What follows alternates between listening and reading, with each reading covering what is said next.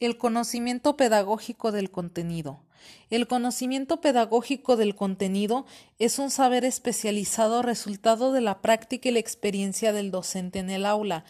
Lee Schulman, por aquellas fechas de 1983, conceptualizó el conocimiento pedagógico del contenido por sus siglas CPC y lo definió como el amalgama entre el conocimiento del contenido de la materia y las estrategias utilizadas para la enseñanza. A través de este, el docente consigue reflexionar, razonar y retroalimentar su ejercicio pedagógico. Por su parte, Garritz y Trinidad Velasco proponen cuatro fuentes para identificar los componentes del conocimiento pedagógico del contenido, los cuales son la experiencia acumulada del docente en el aula, o sea, lo que va adquiriendo el docente a través de, de su experiencia, la formación disciplinar, el nivel de formación y la formación pedagógica y didáctica del docente. Antes de pasar al siguiente punto, he de recalcar que no es lo mismo una formación disciplinar que la formación pedagógica y didáctica. Por ejemplo, yo podré tener un amplio contenido de conocimiento en el área de citopatología y la quiero enseñar, pero podré tener un desconocimiento enorme de las teorías del aprendizaje, de cómo es que el cerebro aprende, de todos los aspectos relacionados con la pedagogía y la didáctica.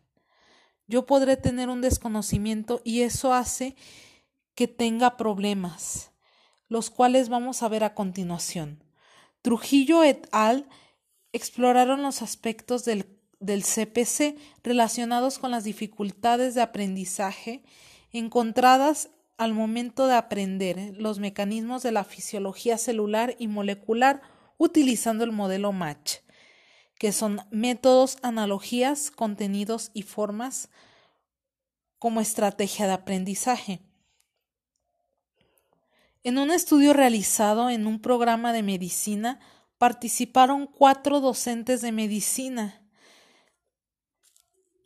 los cuales los, los que se declararon expertos reportaron experiencia de cinco años o más en la docencia y los otros dos novatos con dos años o menos en la docencia.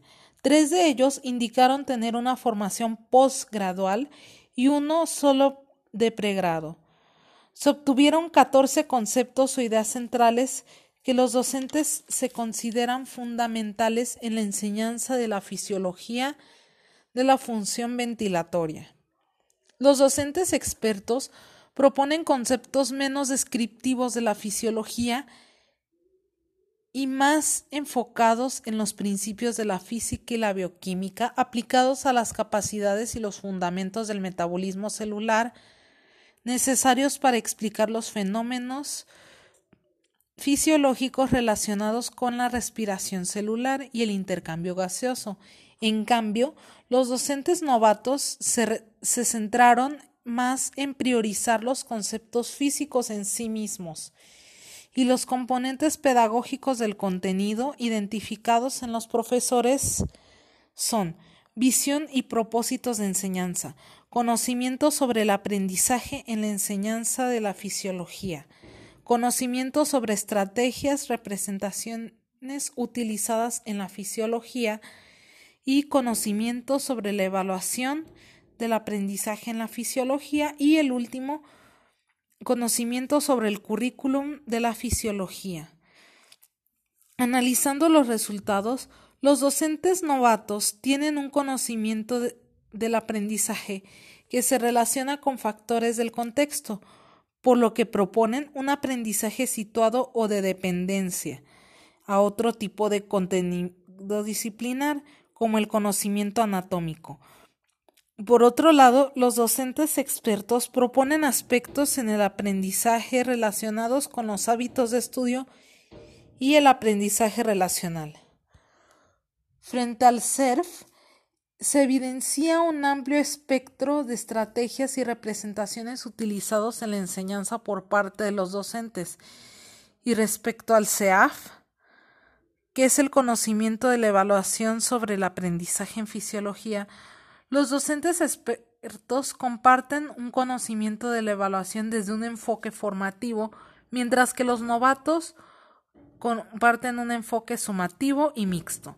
Los profesores en general no evidencian conocimiento profundo sobre las distintas estrategias que podrían utilizar para evaluar el aprendizaje del área.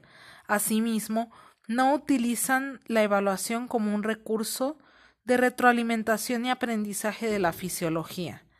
Otro hallazgo es el poco conocimiento sobre los enfoques curriculares que tienen los docentes de fisiología, ya que solo un profesor manifestó aspectos del currículum oculto.